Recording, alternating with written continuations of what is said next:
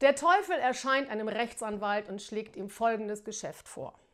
Ich werde dich zum erfolgreichsten Anwalt der Stadt machen. Du wirst vier Monate Urlaub im Jahr haben. Alle Kollegen werden dich beneiden. Die Mandanten und Richter werden dich respektieren. Du wirst Präsident deines Golfclubs und Ehrendoktor der Universität. Als Gegenleistung sollen aber die Seelen deiner Eltern, deiner Frau und deiner Kinder auf ewig in der Hölle schmoren. Der Anwalt überlegt kurz und fragt dann, und wo ist der Haken an der Sache?